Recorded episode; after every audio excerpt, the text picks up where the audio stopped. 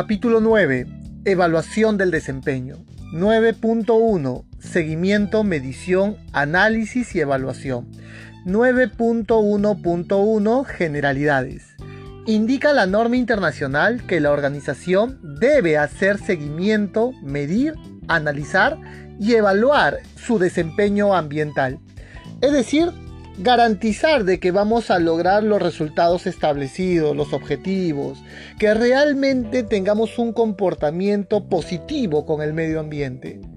Indica la norma que la organización debe determinar, letra A, que necesita seguimiento y medición. Los objetivos, algún aspecto ambiental significativo, por ejemplo. Letra B, los métodos de seguimiento, medición, análisis y evaluación, según corresponda para asegurar resultados válidos. Conceptos como la confianza, desviación estándar, estadísticas, cualitativos, cuantitativos, con inferencia, con, con grados de confianza, entre otros. Llevar la estadística en este aspecto. Letra C los criterios contra los cuales la organización evaluará su desempeño ambiental y los indicadores apropiados. A veces estos indicadores pudieran estar relacionados con exigencias legales o con buenas prácticas eh, establecidas por la organización o por alguna parte interesada. Es decir, establecer límites mínimos y máximos permitidos. Letra D. ¿Cuándo se deben llevar a cabo el seguimiento y la medición?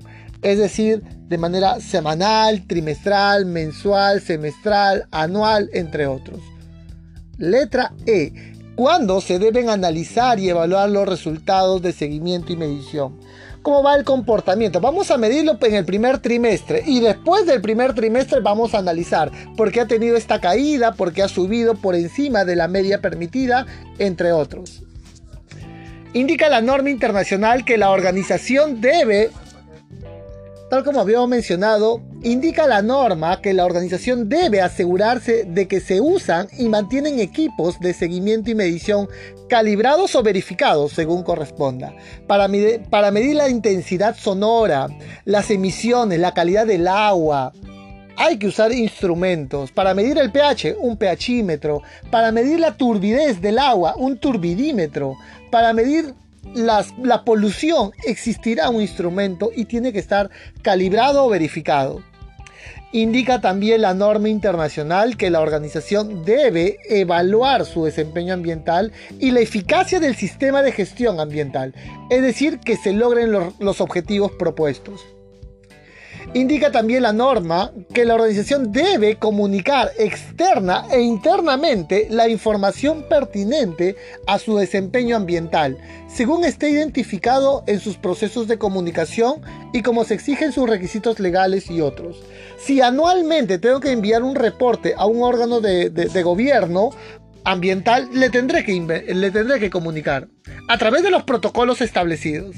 Y también los trabajadores cuando tengamos un desempeño positivo, agradable con el medio ambiente, adecuado. Finaliza este apartado con la organización debe conservar información documentada apropiada como evidencia de los resultados de seguimiento, la medición, el análisis y la evaluación. Vamos a, conservar los reportes, las estadísticas, los registros de monitoreos. Eso vamos a conservarlo, claro que sí. 9.1.2 Evaluación del cumplimiento. Indica la norma internacional que la organización debe establecer, implementar y mantener los procesos necesarios para evaluar el cumplimiento de sus requisitos legales y otros requisitos. Indica la norma que la organización debe, letra A, determinar la frecuencia con que se evaluará el cumplimiento, en concordancia con su 613. Hemos identificado los requisitos legales y en este apartado, en 912, vamos a garantizar que estamos orientados al cumplimiento de la ley. No que cumplas todo hoy en día, pero que estás encaminado, por supuesto. Letra B evaluar el cumplimiento y emprender las acciones que fueran necesarias. Evaluar el cumplimiento legal. Buscar alguna evidencia que garantice que estás cumpliendo la ley. Letra C. Mantener el conocimiento y la comprensión de su estado de cumplimiento. Alguna terminología, invitar a un especialista, a un técnico, a un abogado que nos pueda entender o comprender la exigencia legal, o a un técnico, a un ingeniero ambiental que nos explique la terminología para darle cumplimiento, por supuesto. Finaliza este apartado con la organización debe conservar información documentada como evidencia de los resultados de la evaluación de cumplimiento legal. Es decir, vamos a tener los reportes, las matrices de un estatus de cumplimiento legal. Espero que esta información te haya sido valiosa. Te la compartimos con mucho, con mucho entusiasmo para llevarte una información clara, entendible, comprendible de la norma ambiental. Mi nombre es José Luis Loaiza, les mando un fuerte abrazo desde acá, saludos.